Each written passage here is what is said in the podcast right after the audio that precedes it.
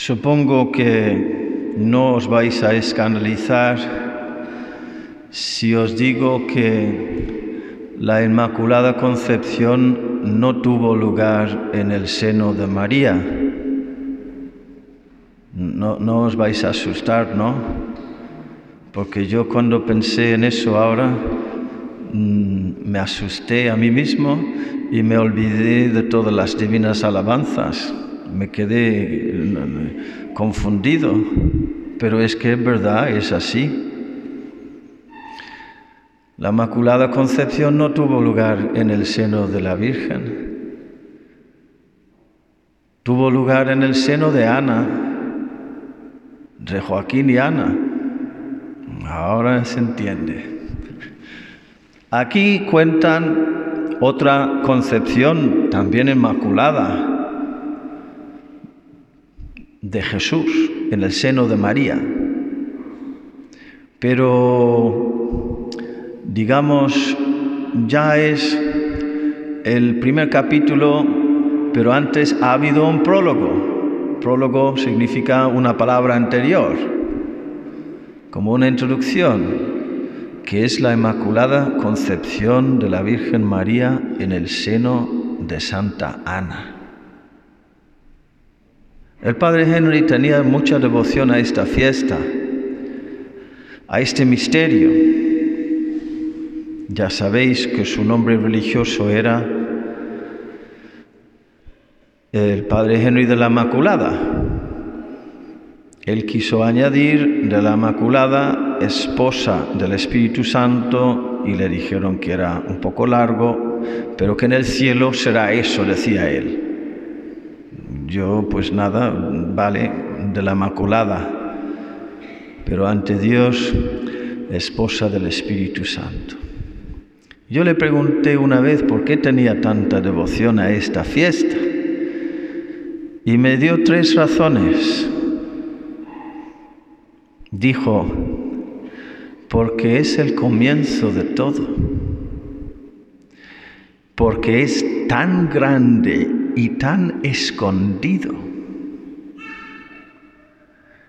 Y porque se extasiaba contemplando la pureza de María, la que, la que, la que no tiene mancha. Se extasiaba mirando la pureza de la purísima. Es el comienzo de todo porque en ese momento tan escondido, ¿qué sabemos de Joaquín y Ana, de San Joaquín y Santa Ana? Campesinos, aldeanos, pobres.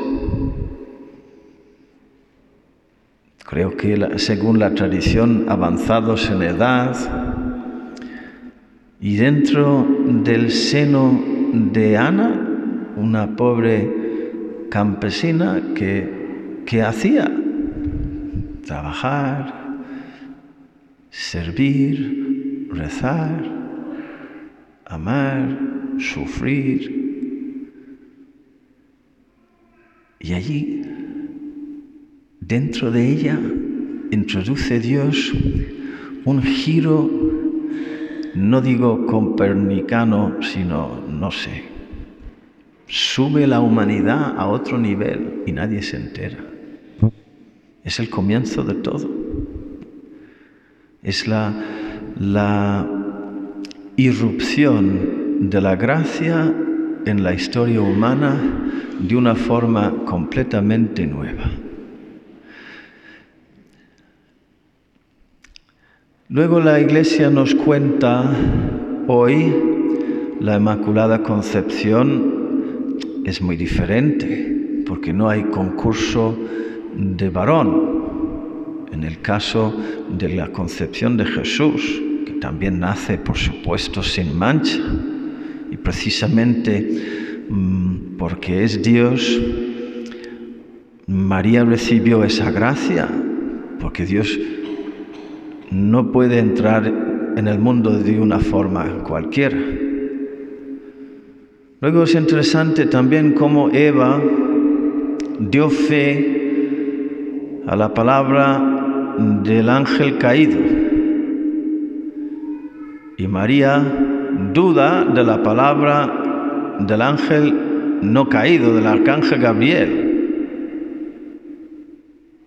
Eva entró en diálogo con la serpiente. Y además la promesa es parecida. Seréis como dioses. Serás madre de Dios, madre del Mesías. Uy, una promoción en el ser impensable. La promesa, la promesa es parecida, si no igual. Y María se echa para atrás. ¿Cómo puede ser eso? No conozco varón, que me lo han explicado que está, es, es como si alguien a ti te dijera, con... Ay Dios mío, se me, se me iba a escapar una palabra en inglés. Congratulations. Felicidades. Felicidades, has ganado el concurso y te damos el premio. El, premio es, el trofeo es la gran pipa de oro. La gran pipa de oro para ti. Y tú dices, pero si yo no fumo, pero si yo no fumo. O sea, no conozco varones, no he conocido varón, no conozco varón y, jamás pienso conocer a varón. No he fumado, no fumo y no pienso fumar.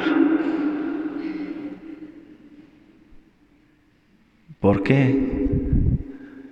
Porque sabiéndose consagrada por la Inmaculada Concepción, se consagró como Virgen a Dios.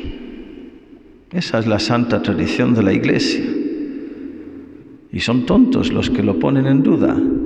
Ah, es que entre los judíos no hubo tradición de veneración a la virginidad, la fertilidad era una bendición, entonces es imposible que la Virgen María hubiera hecho un voto de virginidad. Ah, bueno, pues jamás también antes en la tradición judía hubo una inmaculada concepción, ¿no te das cuenta?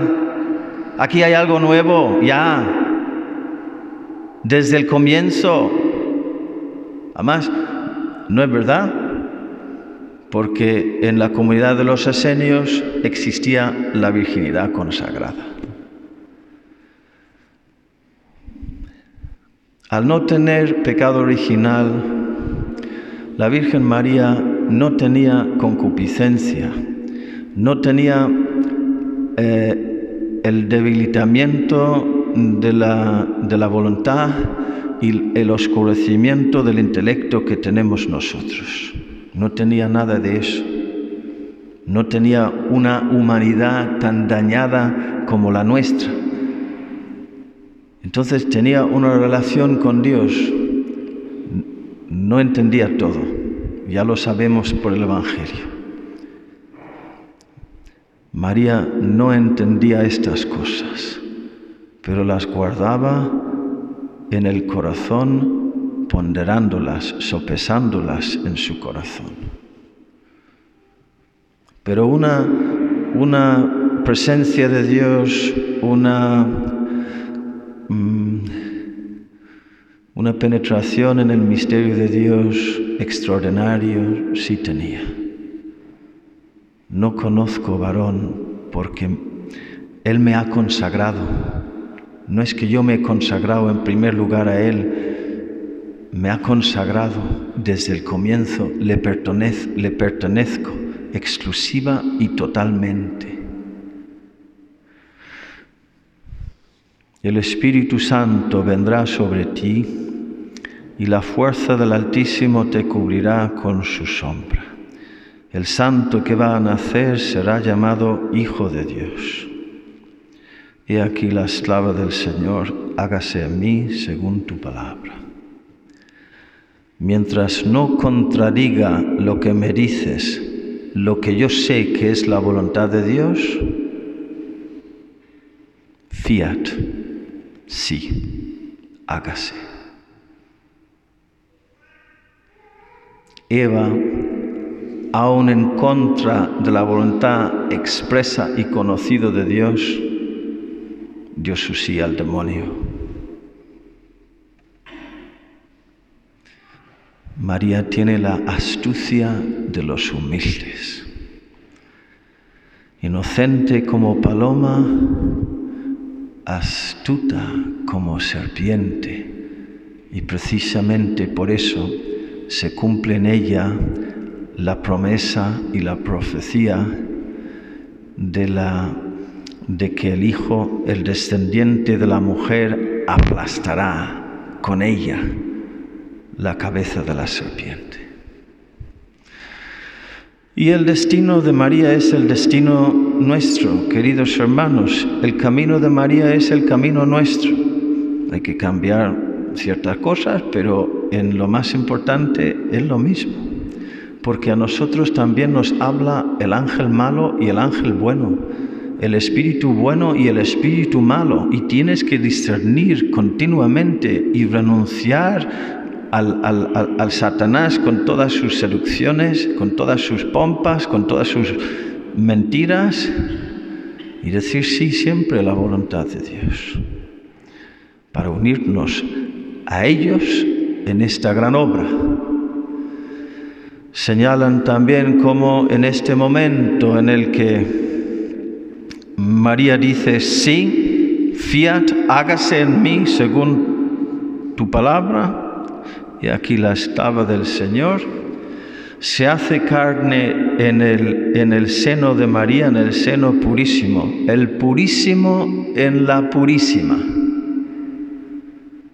Y en la carta de Hebreos nos cuenta que el verbo encarnado ya, Dios, la segunda persona de la Santísima Trinidad dentro de María, se dirige al Padre y en unión perfecta con María dice, heme aquí con un cuerpo para hacer tu voluntad. Es la zarza ardiente. Estamos en un lugar sagrado y es apto, es apropiado que nos acerquemos algo tan sublime, tan hermoso, tan sagrado, con una actitud de gran reverencia y devoción, como vamos a hacer ahora en la misa y también después, con mucha alegría, con mucha gratitud, con espíritu de contemplación y de adoración en la vigilia y la hora santa. Que así sea.